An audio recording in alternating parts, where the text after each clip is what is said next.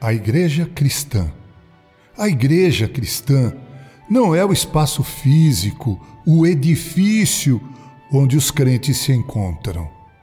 A Igreja Cristã é o povo de Deus reunido, o ajuntamento solene, ainda que seja debaixo de uma frondosa árvore, à beira de um rio, ou em um suntuoso edifício. A Igreja somos nós. A igreja não se reúne para se entreter, em busca de entretenimento. Ela se reúne para adorar, aprender e buscar entendimento.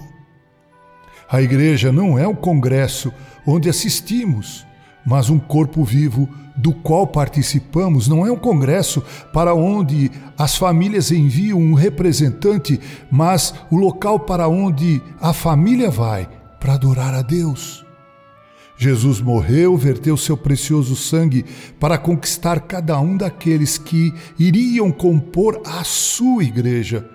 Com seu sangue, ele nos tirou da escravidão do Egito espiritual, cujo feitor é Satanás. O que você está fazendo na igreja? O que você está fazendo com a igreja? Pense nisto antes de falar dela. Com carinho, Reverendo Mauro Sérgio Aiello.